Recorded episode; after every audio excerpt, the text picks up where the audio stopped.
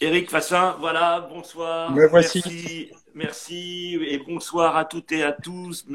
Bienvenue à la programmation culturelle des Beaux-Arts de Paris. Euh, bienvenue à Penser le présent et aussi bienvenue à Éric Fassin qui est euh, le professeur de sociologie au département d'études de genre et euh, de sciences politiques de l'université Paris 8 Vincennes. Vous êtes aussi invité à l'université de Genève. Vous êtes chercheur au CNRS sur les questions de laboratoire d'études de genre et de sexualité.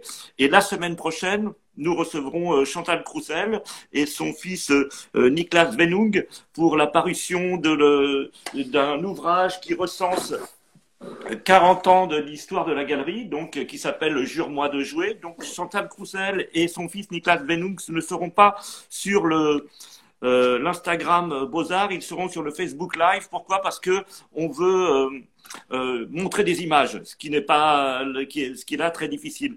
Et donc, euh, euh, de, toute façon, ne vous inquiétez pas si vous ne pouvez pas y assister. Comme d'habitude, ce sera enregistré, puis monté, et, puis disponible dans les jours qui, qui suivent. Voilà donc. Je, pour tous ceux qui nous ont rejoints entre temps, je, je représente Eric Fassin, qui est donc professeur de sociologie au département euh, d'études de genre et de, sciences politiques à l'université Paris 8 Vincennes. J'ai dit qu'il était professeur invité à l'université de Genève et chercheur au laboratoire d'études de genre et de sexualité euh, au CNRS. Il ne, euh, l'idée, c'était de l'interroger sur euh, cette cancel culture dont on, euh, dont on entend beaucoup parler. Elle est au cœur de toutes les polémiques. Chacun l'invoque, soit pour la déprécier, soit pour en faire l'éloge. Et moi, ce que j'aurais voulu demander à Eric Fassin, c'est euh, parce que bon, pour, notre génération, euh, moi, je crois que je suis encore un peu plus âgé qu'Eric, mais il me semble que euh, le politiquement correct, c'était déjà une quelque chose qu'on avait beaucoup abordé dans les années 90, et là, on nous dit que c'est tout autre chose. Alors, j'aurais voulu savoir, vous, Eric Fassin, ce que vous en pensez, et quelle différence faites-vous entre ce politiquement correct et cette culture de l'annulation ou cancel culture? Alors d'abord, euh, merci pour l'invitation.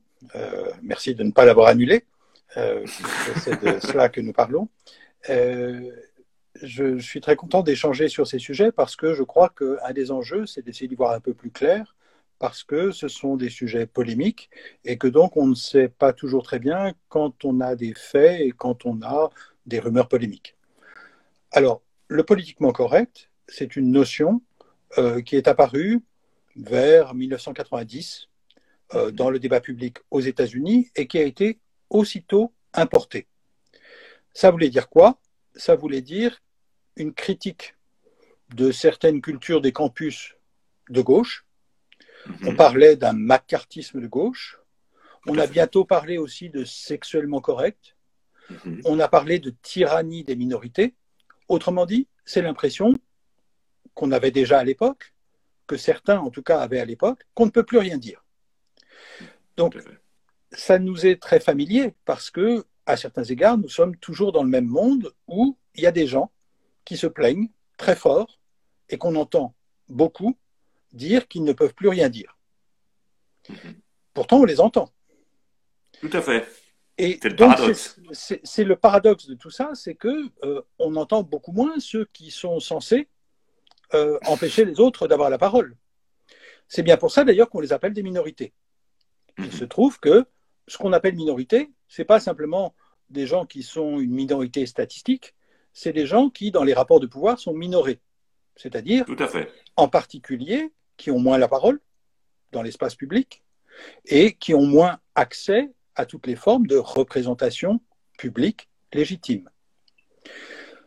Donc il y a une continuité entre la querelle qui avait été lancée par des néoconservateurs aux États-Unis au début euh, des années 90 et la querelle qu'on appelle aujourd'hui cancel culture, la culture de l'annulation, qui en France a été lancée en juillet dernier dans le journal Le Monde par euh, un texte qui traduisait un texte publié la veille aux États-Unis. Autrement dit, ce qui est importé des États-Unis, c'est peut-être pas ce qu'on appelle le politiquement correct ou la cancel culture ou etc., mais c'est les attaques contre ce qu'on appelle le politiquement correct ou la cancel culture.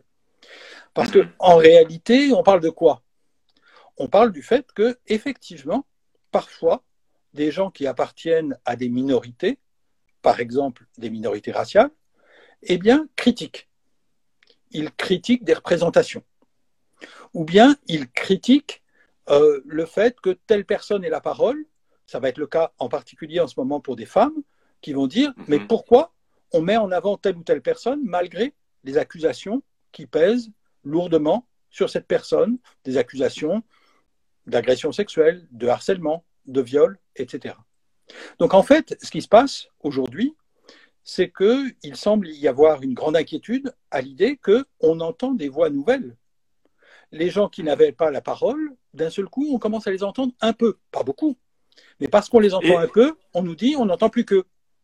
Tout à fait. Eric, Eric Fassin, vous avez, euh, vous êtes aussi un spécialiste euh, euh, de l'Amérique. Hein, vous avez, vous avez fait aussi, euh, vous êtes un spécialiste de, comment peut-on dire, de, euh, de la géopolitique américaine, etc. Et avant ce politiquement correct, c'était déjà euh, Comment ça se passait aux États-Unis? Est-ce qu'il y avait une culture de la dénonciation? On sait qu'on on fait souvent référence aux fameux wanted, aux, aux, chasseurs de tête, etc. Est-ce que c'est ben toute cette culture ou est-ce qu'on ne peut pas faire de lien? Ça n'a pas grand-chose à voir. Moi, je crois que il faut d'abord voir que quand cette controverse est mise en place par des néoconservateurs au début des années 90, ils visent spécifiquement les campus, mhm. c'est-à-dire un monde qui est un peu à l'écart de la société, en général à l'écart des villes, un monde relativement fermé.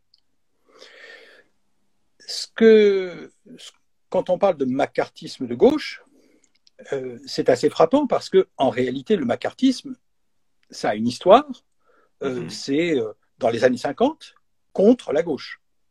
Donc au fond, ça veut dire que ce soit le macartisme historique, euh, celui d'une chasse aux sorcières en particulier à Hollywood, ou que ce soit aujourd'hui sur les campus, tout ça c'est la même chose. Mais la grande différence, la très grande différence, et on retrouve cette même différence à propos de la cancel culture, c'est qui a le pouvoir. Parce que pour interdire, pour censurer, pour annuler. Il faut être en position de pouvoir. Donc, par exemple, les gens qui, à Hollywood, avec le macartisme, ont perdu euh, leur poste, qui ont été chassés de Hollywood, eh bien, euh, c'est parce que les rapports de pouvoir, ils leur étaient très défavorables. Mm-hmm, Est-ce que les minorités ont pris le pouvoir aux États-Unis? Bah, Pas vraiment. Est-ce que les minorités ont pris le pouvoir en France? Vraiment pas du tout. Euh, j'avais, euh, on m'avait demandé il, y a, un peu plus d'un an, l'Obs m'avait demandé d'écrire un texte pour le politiquement correct. Parce qu'il y avait quelqu'un qui allait écrire un texte contre le, contre le politiquement mhm. correct. Et j'ai dit, mais ça ne veut rien dire le politiquement correct. Mhm. Ça ne veut rien dire puisque tout le monde est contre. Personne ne va dire je suis pour interdire, je suis pour empêcher les autres de parler. Ça ne se passe pas comme ça. Mhm. Donc personne n'est pour. Et j'ai dit, bah, je peux faire un texte ironique un texte disant on ne peut plus rien dire. Et en particulier, je leur avais dit d'accord, je veux bien faire un texte ironique, mais à ce moment-là, ce texte, il dira par exemple, à l'Obs, les lesbiennes noires ont pris le pouvoir. Il me semblait que c'était assez clair pour dire quand même que c'était ironique. Eh bien, mon texte qu'on m'avait demandé, il m'a été refusé parce qu'il était ironique et parce que l'Obs avait peur que son lectorat ne comprenne pas l'ironie.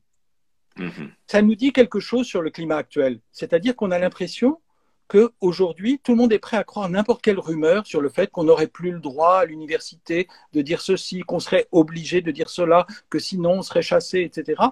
Encore une fois, je crois qu'il y a une logique qui est très simple. On est en train de parler de logique minoritaire, c'est-à-dire de gens qui ne sont pas en position de pouvoir. Puisqu'ils ne sont pas en position de pouvoir, eh bien, ce ne sont pas eux, ce ne sont pas elles qui vont pouvoir censurer tout le monde. La réalité, c'est qu'on a beaucoup plus de risques d'être censuré quand on défend des positions minoritaires que quand on défend des positions majoritaires. En gros, tout le monde a la chance de pouvoir écouter tous les jours Éric Zemmour.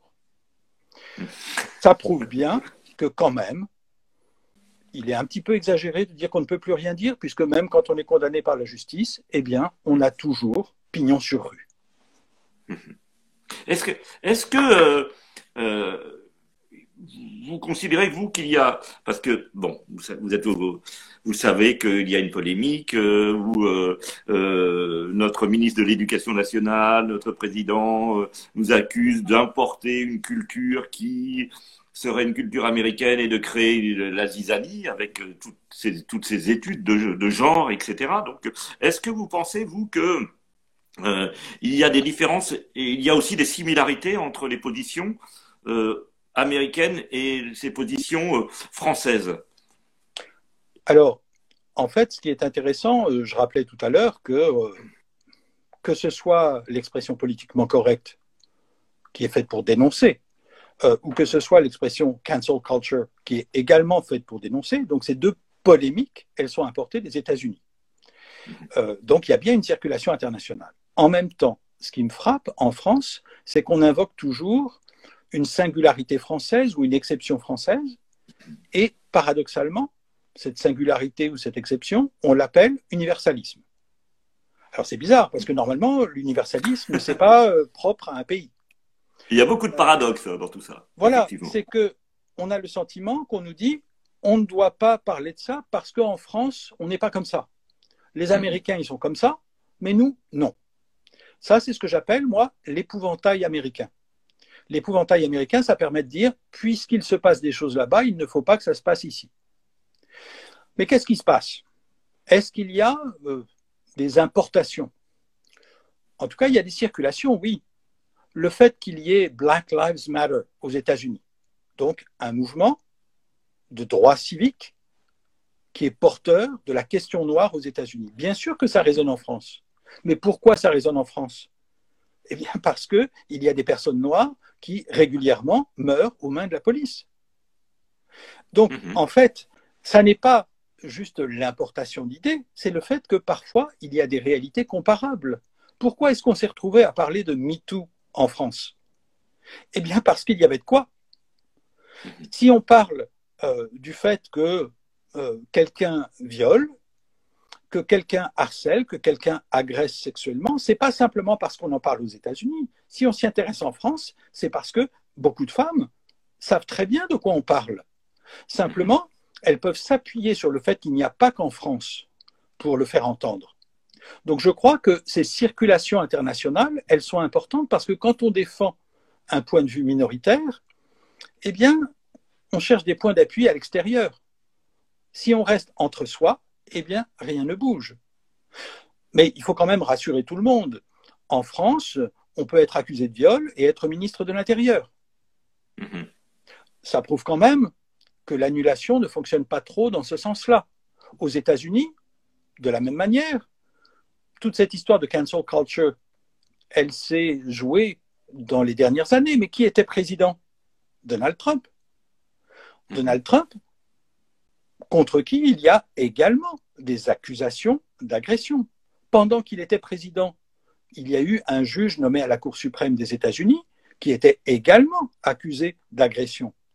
Autrement dit, on a l'impression que finalement, les gens qui se plaignent beaucoup d'être annulés et qu'on entend tout le temps se plaindre d'être annulés, eh bien, ils ne sont pas beaucoup annulés. Après tout, qu'est-ce qu'on nous dit pour Polanski? On nous dit c'est terrible, on ne le laisse jamais tranquille. Il se trouve qu'il a reconnu devant la justice des faits condamnables et qu'ensuite il a fui la justice des États-Unis. Donc, il ne peut pas y avoir de prescription. Est-ce que pour autant sa carrière a été terminée? Manifestement non. Est-ce que ça a empêché de lui décerner des prix encore tout récemment? Manifestement non. Est-ce qu'il y a des femmes qui protestent Et pas seulement des femmes, mais en particulier des femmes? Oui. Mais est-ce que c'est une annulation? Ou est-ce que c'est le fait que quand on est en démocratie, il est plutôt bien que les gens puissent protester? Que l'ordre des choses ne soit pas accepté comme une évidence? Donc je crois que avant de s'inquiéter de l'annulation, il faut se demander qui est vraiment annulé. Par exemple, aux États-Unis, on a un exemple vraiment très fort d'un geste qui était bien sûr dans le monde du sport, mais qui, je crois, peut intéresser dans le monde de l'art, c'est celui de Colin Kaepernick, un footballeur. Et qu'est-ce qu'il a fait pour protester contre les violences policières contre les Noirs, lui-même est noir? Eh bien, il a mis un genou en terre. mm-hmm. sa carrière était finie. Est-ce qu'on nous parle de cancel culture? Mm-hmm. Quand est-ce qu'on nous parle de cancel culture? Quand on critique les dominants. Quand les minoritaires prennent la parole pour critiquer des majoritaires. C'est dans ce cas-là, et dans ce cas-là seulement qu'on nous parle de cancel culture. Par exemple, il n'y a pas très longtemps en France, on avait vu une chanteuse euh, dans l'émission The Voice, Ménel. Moi, je ne regarde pas cette émission, mais j'en ai entendu parler. Mhm. Eh bien, euh, parce que elle portait un turban euh, qui ressemblait à un voile, on est allé chercher dans toutes les bêtises qu'elle a pu dire à un moment ou à un autre de son existence, courte, et on a trouvé effectivement quelques tweets qui n'étaient pas très malins, qui étaient problématiques. Résultat, elle a dû quitter l'émission. À l'inverse, j'entends un écrivain comme Yann Moix, qui, lorsqu'il était jeune, a publié des dessins et des textes négationnistes. Mhm. Sa carrière n'est pas finie. Mhm. Donc, je ne suis pas trop inquiet pour les dominants. Je ne suis pas trop inquiet pour les majoritaires, malgré leurs protestations vigoureuses. On les entend très bien protester du fait qu'ils ne peuvent rien dire. Cette culture de l'annulation, euh, elle a beaucoup lieu aux États-Unis, elle a lieu chez nous en France. Et, est-ce qu'elle s'est universalisée? Est-ce que euh, on trouve le même phénomène au Japon? Ou est-ce que vous avez travailler sur le sujet ou...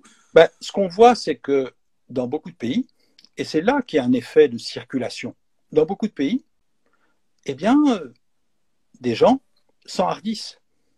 Mhm. Des personnes qui n'osaient pas prendre la parole commencent à le faire. Sur les questions de Black Lives Matter, on voit bien que ça s'est répandu un peu comme une traînée de poudre dans beaucoup de pays, parce que cette réalité, elle existait dans beaucoup de pays, c'est-à-dire des violences policières qui frappent en particulier les minorités raciales. Mais c'est pareil pour les femmes. Les mouvements de femmes, les protestations MeToo, etc., bah, ça existe aussi en espagnol. Mhm. Euh, toute l'Amérique latine s'est mobilisée sur ces questions, avec des chorégraphies, par exemple, qui ont pu euh, s'exporter à partir du Chili aussi.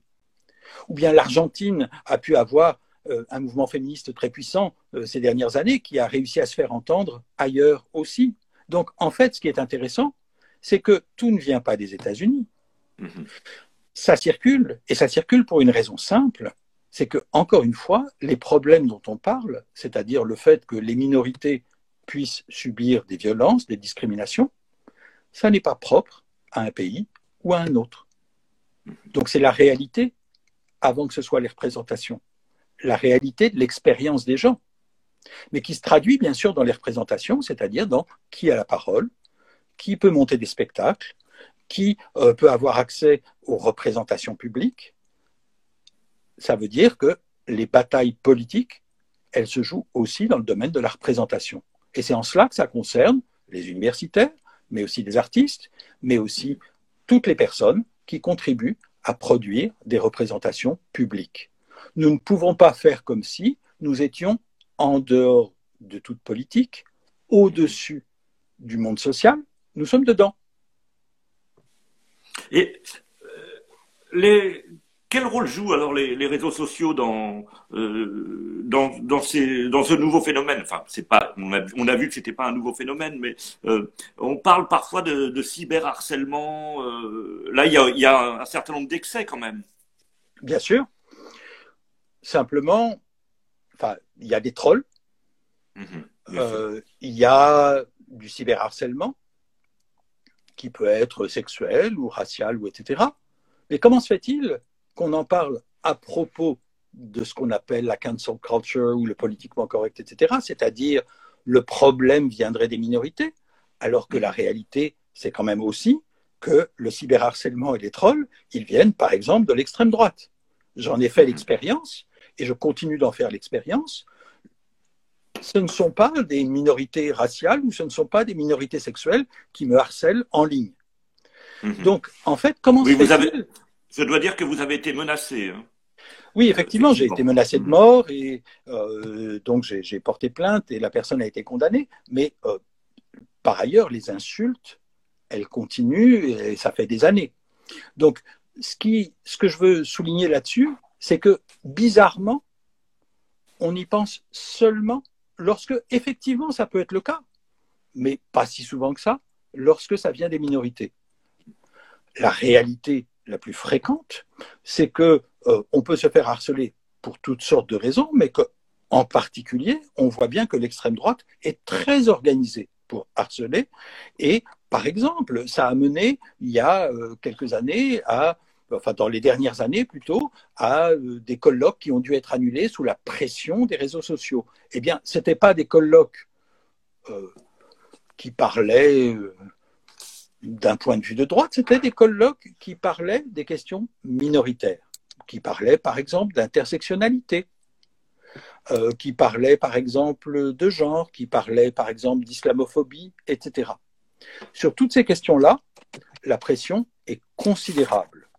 Vous voyez peut-être en ce moment que pour les personnes qui parlent de race, eh bien, euh, on est l'objet, et c'est mon cas entre autres, eh bien, on est l'objet d'attaques très fortes qui viennent de tous les côtés qui viennent aussi bien du ministre de l'Éducation et du président de la République que des réseaux sociaux, que des magazines comme Le Point, Marianne, Causeur, Valeurs Actuelles, mais aussi des réseaux sociaux, mais aussi de certains collègues qui ne sont pas très contents euh, du fait que certaines questions soient introduites. Bref, comment se fait-il qu'au moment même où il y a des pressions politiques, médiatiques euh, et euh, professionnelles aussi fortes sur les questions minoritaires, on donne l'impression que ce seraient ceux qui parlent des questions minoritaires qui ont pris le pouvoir.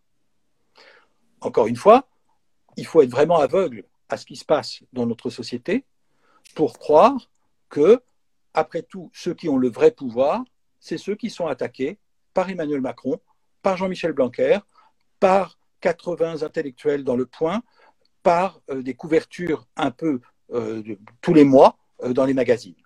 Il ne faut pas inverser les choses, sinon on est dans le monde d'Orwell. Je mhm. crois qu'il est important de se rappeler comment fonctionne notre société. Les majoritaires sont majoritaires.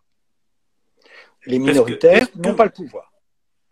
Est-ce que vous justifiez aussi le fait que euh, les minorités utilisent parfois l'anonymat pour pouvoir dénoncer un certain nombre de choses Nous, on l'a vu aussi dans le monde de l'art avec un certain nombre de publications, euh, parce que euh, voilà, on peut s'estimer fragilisé dans un monde où les dominants peuvent exercer un exercer un pouvoir très fort de coercition, donc l'utilisation de l'anonymat. Qu'est-ce que vous pensez de cela?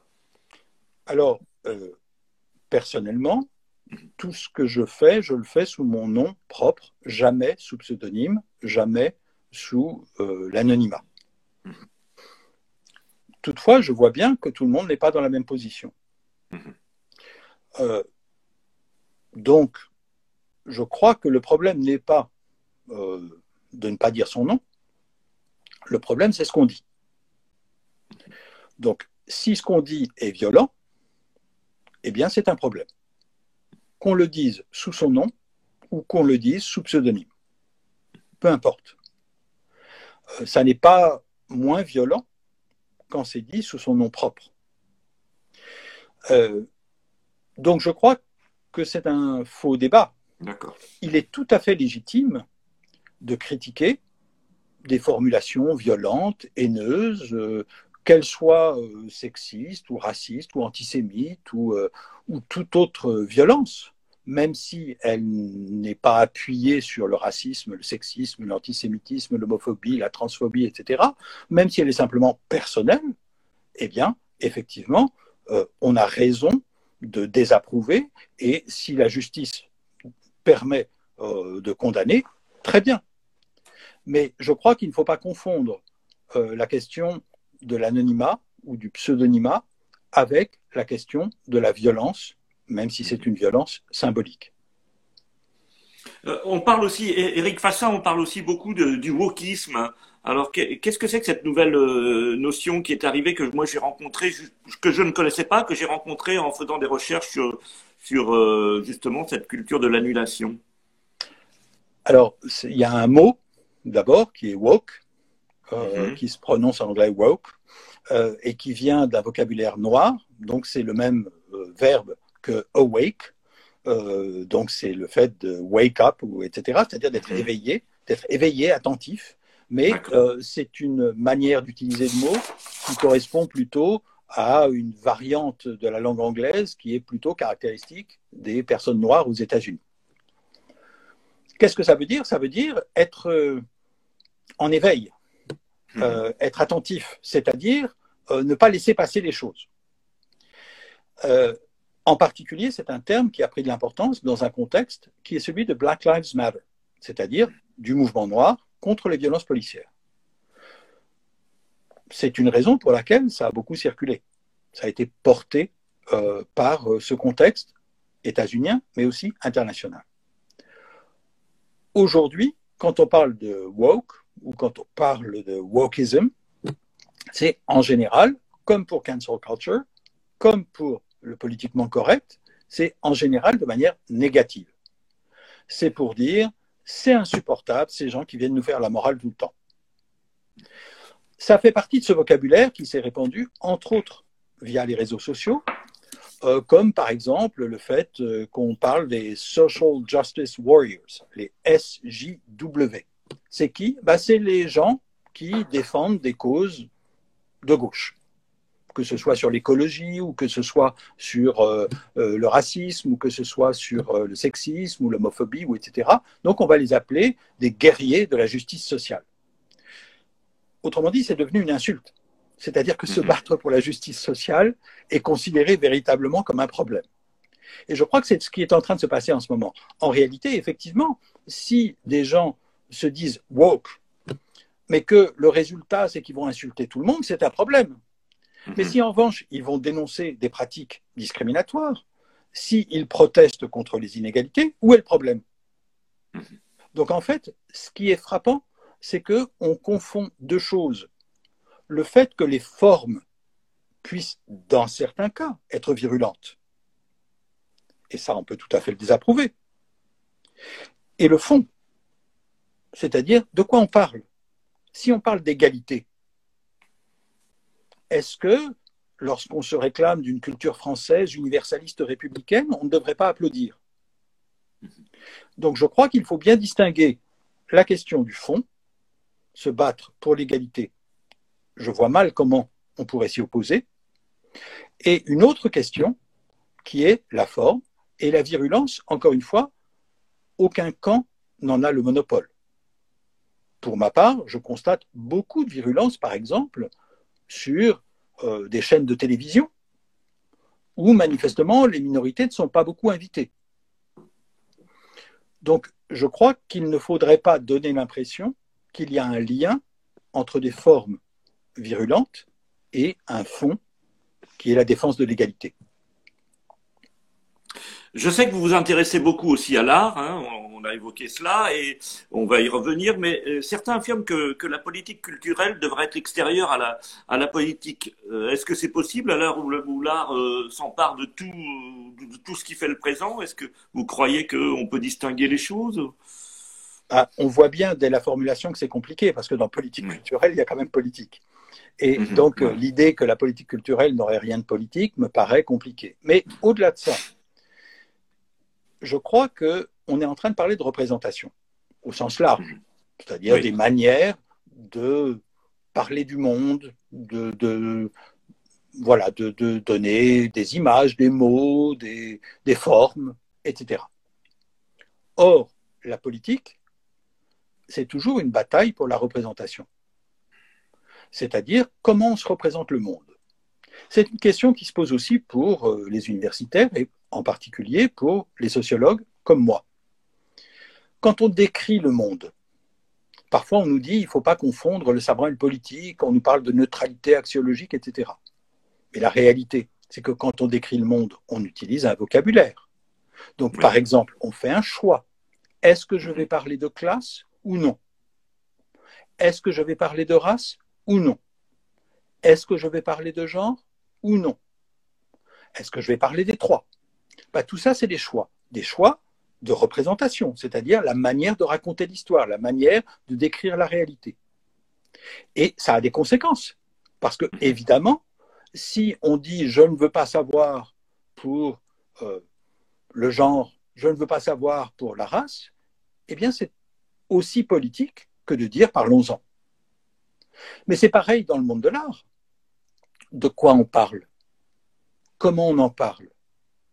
Où on en parle? Qui en parle? Tout ça, c'est des questions politiques. C'est-à-dire que qu'est-ce qui s'est joué, par exemple, il y a quelques années, dans toute la controverse autour de Exhibit B? Voilà. Exhibit B, c'est. Vous aviez publié plusieurs, vous avez à l'époque publié plusieurs tribunes hein, dans Le Monde et Libération, et je voulais justement vous interroger sur le sujet parce que si vous voulez rappeler ce que c'était pour les auditeurs, parce que c'était il y a une dizaine d'années, je crois. Hein. C'était en 2014, donc euh, c'est pas si vieux, mais quand même, c'est. Mm-hmm. Alors, premièrement, le, Exhibit B, c'est une installation euh, par un artiste sud-africain blanc mhm. euh, qui met en scène le racisme à travers une série de tableaux vivants incarnés donc par des acteurs noirs,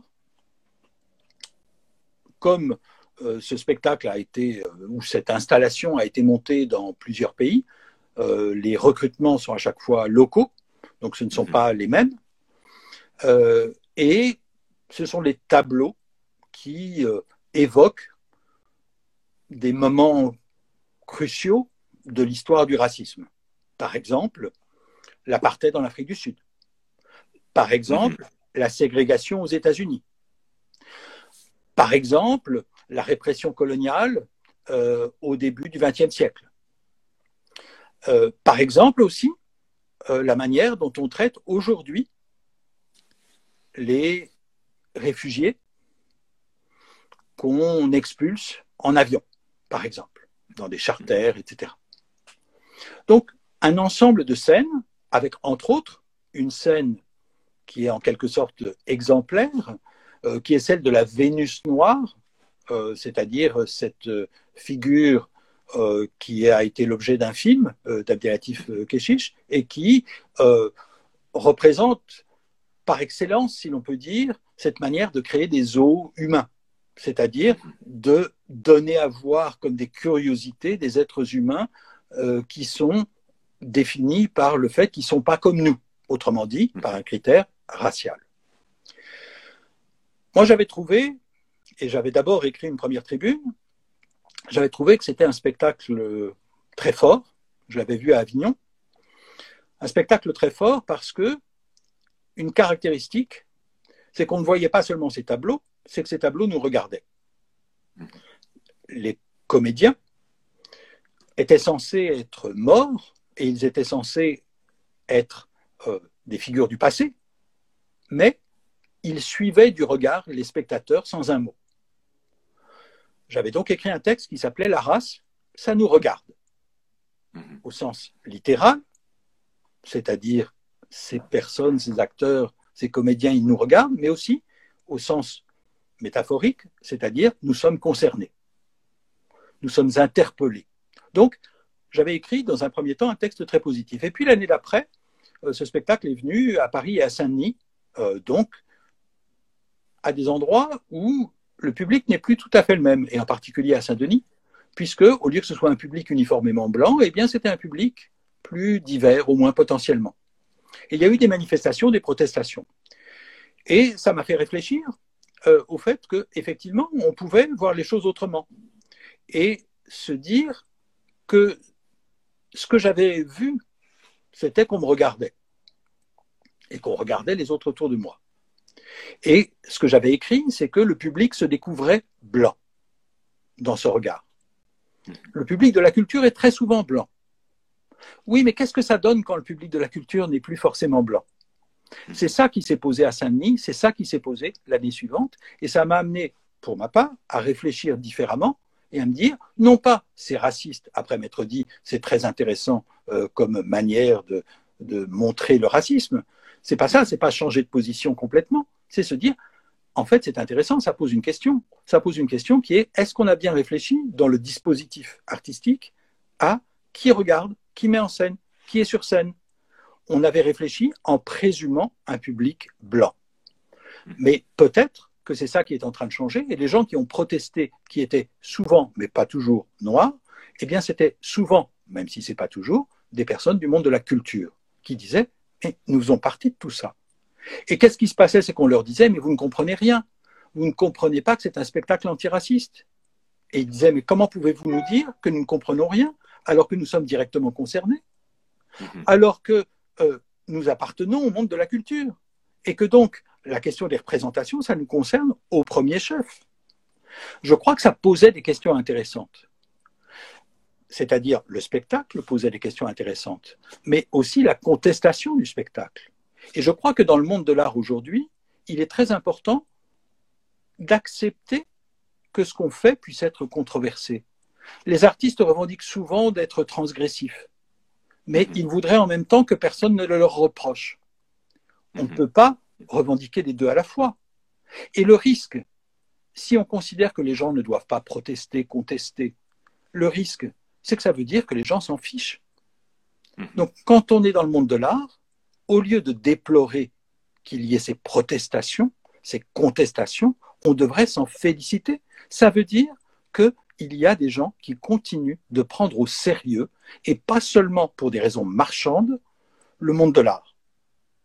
Je, comprends, mais euh, il y a aussi ce problème de donc cette appropriation culturelle dont vous parlez, hein, puisque avec Brad Bailey, mais on l'a vu aussi avec euh, Catherine Bigelow, pour euh, vous savez qui avait fait ce film sur Detroit, Detroit en 2017 et sur les émeutes noires, qui étaient des émeutes noires de 67, et le film avait été beaucoup contesté, alors que le point de vue et le film, et il me semble que cette réalisatrice est une femme qui a un véritable point de vue politique, qui, se soucie des minorités, et, pourtant elle a été euh, l'objet de multiples accusations.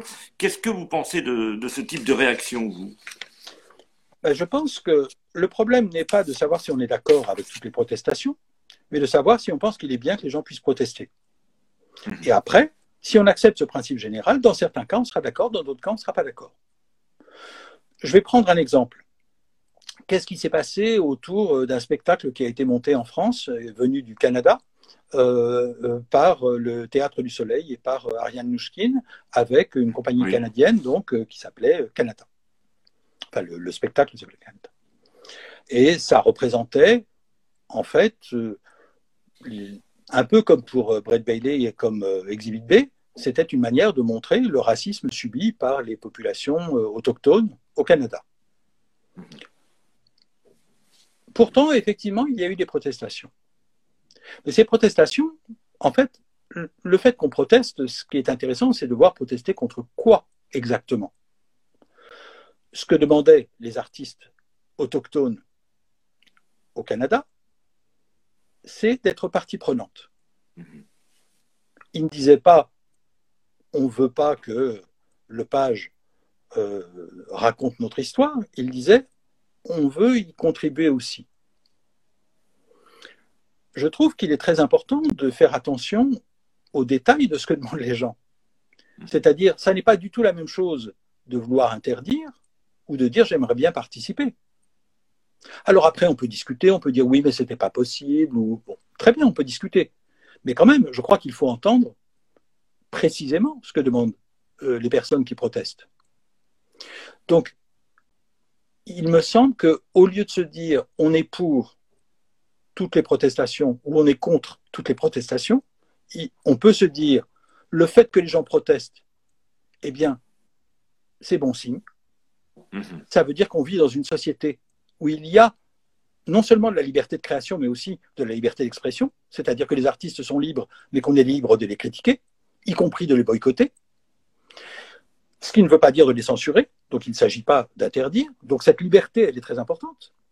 Mais en même temps, ça ne veut pas dire après qu'on va être soit toujours contre, soit toujours pour les contestations, les protestations. C'est qu'on va voir au cas par cas ce qu'on en pense.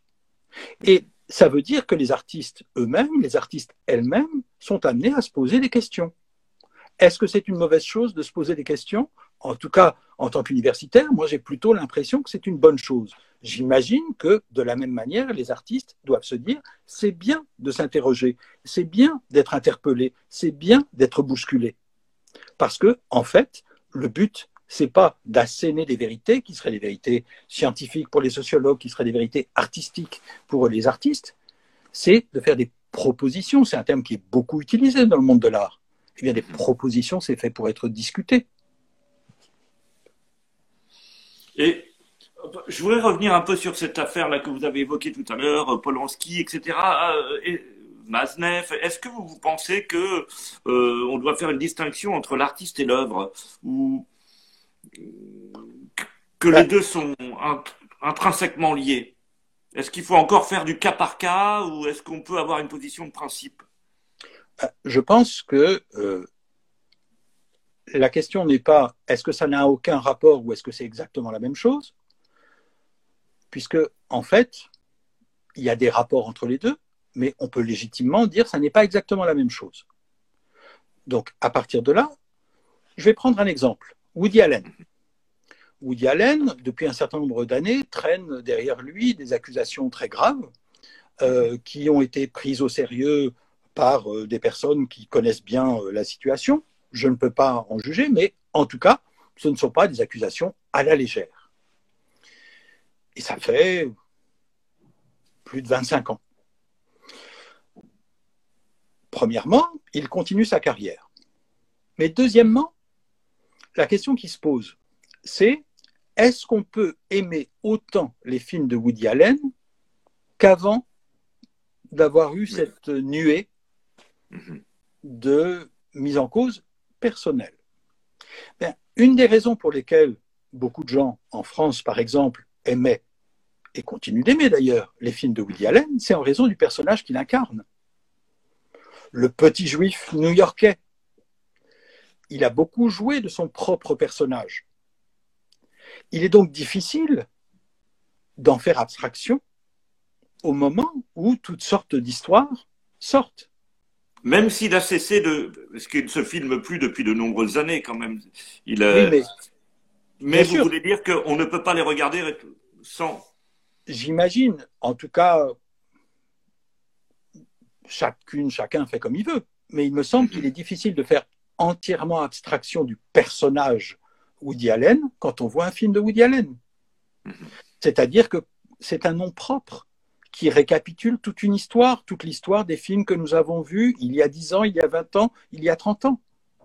Donc dire ça n'a aucun rapport est difficile, même pour Polanski.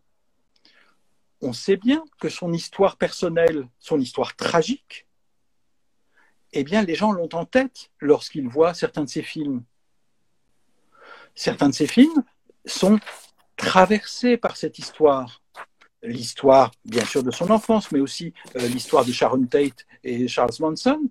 Toute cette histoire tragique, elle fait partie de l'imaginaire qui accompagne la réception de ces films.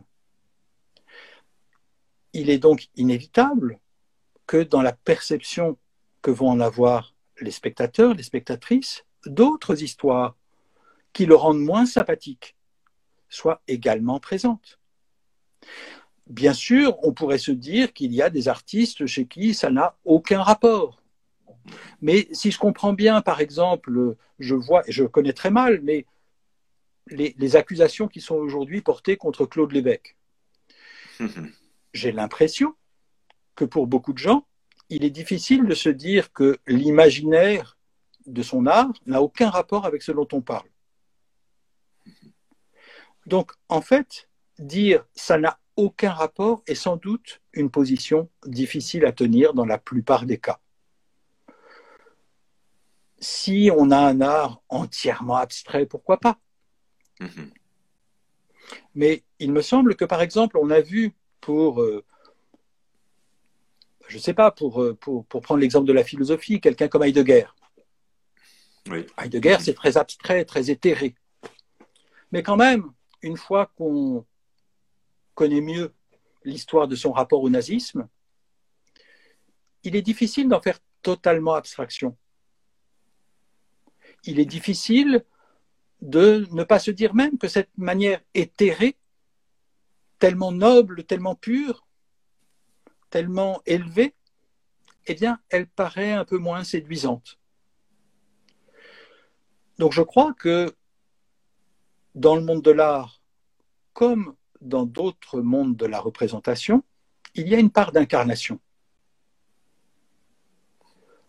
Par exemple, lorsque nous sommes en train de parler de ces sujets, je suis en train de parler de questions minoritaires. Je suis en train de parler de questions de sexisme, d'homophobie, de transphobie, euh, mais aussi euh, d'antisémitisme, mais aussi de racisme, etc. Eh bien, j'imagine que pour les personnes qui nous regardent, la question de savoir qui je suis, c'est-à-dire quelle tête j'ai, comment j'incarne ces questions, euh, tiens, c'est un homme qui parle, tiens, il est blanc et c'est lui qui dit ces choses-là, ça fait partie de ce que je dis. Je ne peux pas faire comme si personne ne voyait ça. Si j'étais noir, ça se verrait aussi. Si j'étais une femme noire, ça se verrait. Donc, ça se voit aussi, là, le fait que la personne qui est en train de vous parler, eh bien, elle est elle-même dans une position majoritaire. Donc, je ne peux pas croire qu'on arrive à faire entièrement abstraction de la personne, même si, bien entendu, je ne prétends pas être réduit à ses propriétés, à ses caractéristiques. Et donc, il est tout à fait légitime que des artistes disent je ne suis pas seulement ceci ou cela. Mais dire ça n'a aucun rapport me paraît difficile à tenir très longtemps. En tout cas, ça considère que les spectateurs, que le public, eh bien, seraient en quelque sorte aveugles à qui parle. Ce que dit le féminisme depuis longtemps, c'est que, au contraire, les points de vue sont toujours situés. Mhm. On ne parle pas dans le vide, on est des personnes. Il y a une part d'incarnation. Et c'est cette incarnation que vous allez euh, désormais, parce que vous m'avez dit que vous intéressiez de plus en plus à l'art. Il y avait donc, euh, on avait parlé d'Exhibit B, mais euh, aujourd'hui, vous réfléchissez de plus en plus sur les modèles de représentation. Je ne sais pas si vous avez vu cette exposition sur le modèle noir qui a eu lieu à Orsay, par exemple. Est-ce que vous, vous, êtes dans, dans, vos recherches, est-ce que l'art prend de plus en plus d'importance ou il a, elle a toujours eu? Alors, il y a toujours eu une certaine importance, et après, ça dépend aussi de ce qu'on appelle les limites de l'art, c'est-à-dire que j'ai aussi euh, euh, écrit sur la littérature, ou, euh, mais, mais j'ai par exemple participé au catalogue de l'exposition Elle à Centre Pompidou et à d'autres catalogues au Macval et ailleurs. Donc, ça m'intéresse. et ça m'intéresse de plus en plus parce que je crois que si on parle aujourd'hui de cancel culture, par exemple, pourquoi culture? Pourquoi culture? En fait, on dit culture de l'annulation. Mais ce que beaucoup de gens entendent, c'est l'annulation de la culture. C'est-à-dire qu'en fait, on a l'impression que l'enjeu, c'est la culture. Et je crois qu'on doit prendre ça au sérieux. Je pense qu'effectivement, les batailles autour de la culture sont importantes. Les batailles autour de la littérature, les batailles autour du cinéma, les batailles autour du théâtre, les batailles autour des beaux-arts. Oui, je crois que c'est important. Donc je crois qu'on a intérêt à faire ce travail alors c'est en plus bien sûr euh, il peut y avoir euh, il y a un goût euh, bien sûr un goût culturel mais il n'y a pas seulement ça il y a un intérêt sociologique. Je crois que les batailles autour de la culture sont aujourd'hui des batailles importantes. Quand on parle par exemple d'appropriation culturelle on voit bien que c'est prendre au sérieux la culture. On peut être d'accord ou pas d'accord avec ceci ou cela mais en tout cas, la chose qu'on peut en retenir, c'est qu'aujourd'hui, on prend au sérieux la culture. Ce n'est pas toujours agréable, parce que dès qu'on prend au sérieux ce qu'on dit, on risque de se faire attaquer. Et encore une fois, j'en ai l'expérience. Mais je pense qu'on aspire quand même, lorsqu'on prend la parole, mais plus généralement lorsqu'on participe aux représentations, on aspire quand même à ce que les gens en aient quelque chose à faire. Et s'ils en ont quelque chose à faire, ça veut dire qu'ils vont en faire des choses qu'on n'avait pas forcément prévues. Donc ils vont pouvoir protester, ils vont pouvoir contester, ils vont pouvoir faire autre chose, ils vont pouvoir déplorer que ce que je raconte, ce soit ça qu'on entend ce soir, euh, et c'est très bien ainsi. Je crois que on doit accepter que la culture rend des comptes au monde. Mm-hmm puisqu'elle prétend rendre compte du monde. Mhm, Il y a un internaute là qui vous, qui vous reproche d'être euh, essentialisant. Qu'est-ce que, qu'est-ce que vous, vous le prenez comme un compliment, comme une attaque Qu'est-ce que vous en, qu'est-ce que vous en ah. dites? Euh, ça, ça n'est pas un reproche exceptionnel, euh, mm-hmm. c'est-à-dire que l'accusation, c'est d'être identitaire. Mm-hmm. Alors, ça peut être essentialisant, etc. Je crois que c'est un malentendu, mais un malentendu qui souvent est bien sûr euh, lié à des partis pris politiques, euh, parce que en réalité, de quoi suis-je en train de parler depuis tout à l'heure?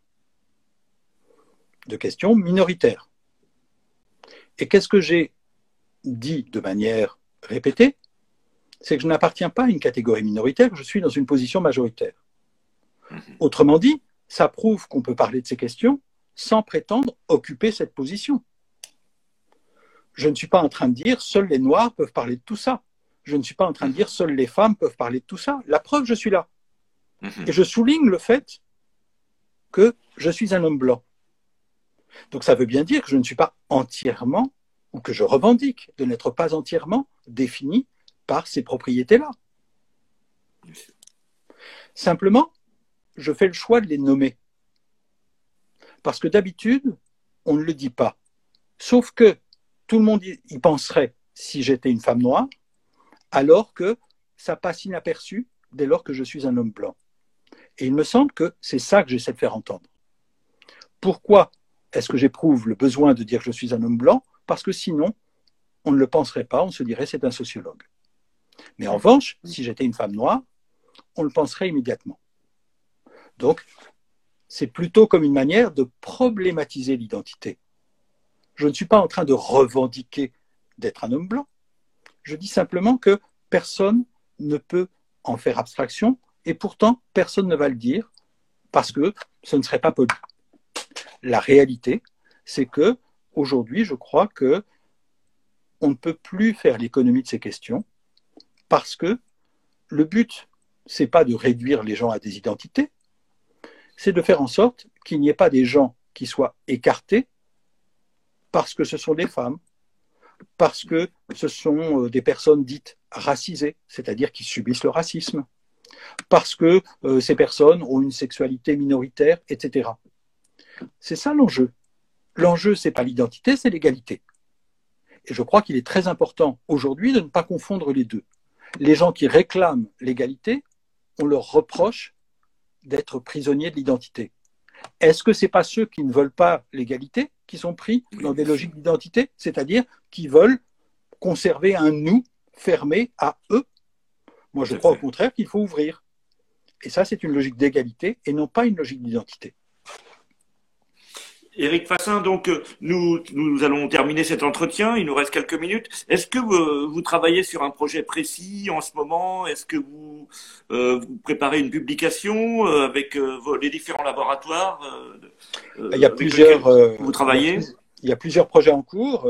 Bah, pour, pour n'en citer qu'un qui est pertinent par rapport peut-être aux intérêts de votre public, je travaille avec une collègue de Barcelone, Johanna Mazo, euh, mhm. sur, euh, sur l'art, euh, et en particulier sur ce qu'on appelle parfois New York Dada, donc le moment new-yorkais avec Duchamp et beaucoup d'autres, et en particulier avec Fontaine, donc un, moment fondateur pour l'art mhm. moderne. Et comme vous le savez, il y a eu des, des, des controverses autour de l'attribution de Fontaine. Euh, depuis quelques années, il y a des gens qui ont dit mais non, c'est pas du chant, ce serait une femme. Et en fait, c'est un peu le point de départ, non pas du tout pour euh, finir par dire c'est une femme, non pas euh, davantage pour dire que c'est du chant, mais plutôt pour s'interroger sur ce que c'est qu'un auteur. Et sur ce que c'est qu'un auteur à ce moment-là. C'est-à-dire, en fait, il s'agit de questions d'autorité. Euh, et donc, la question de qui peut être reconnu comme auteur, c'est une question qui se pose aujourd'hui parfois de manière très immédiate. Mais revenir au point de départ d'un récit sur euh, l'art moderne, avec euh, Fontaine et tout ce qu'il y a autour, à New York, eh bien, c'est une manière de réfléchir à ça. de réfléchir à qu'est-ce que c'est qu'une œuvre, qu'est-ce que c'est qu'un auteur. Est-ce qu'on peut imaginer des pratiques artistiques qui ne soient pas définies par la figure souveraine de l'auteur? Donc c'est une manière d'interroger l'autorité artistique. Et en ce sens-là, ça s'inscrit, je crois, dans le droit fil de certaines des questions qui ont été soulevées aujourd'hui. Il ne s'agit pas, bien sûr, de disqualifier, de dire donc les auteurs, c'est pas bien, mais de ne plus accepter comme une évidence le fait que art égale œuvre égale auteur. Eric Fassin, je vous remercie pour euh, l'heure que vous nous avez accordée. Merci beaucoup à vous. Je souhaite euh, euh, que ces travaux nous soient accessibles. Ils seront traduits en français. Ils seront. Bah, on, les, on est en train d'écrire en français, donc on sera très heureux de, bah, que d'autres les lisent et puis aussi de, de venir en parler le moment venu si cela vous intéresse. Très bien, merci, bonne soirée et merci à tous ceux qui nous ont suivis ce soir. Et encore merci à Eric Fassin. Merci beaucoup à vous et à tout le monde pour votre patience. Bonne soirée. Bonne soirée.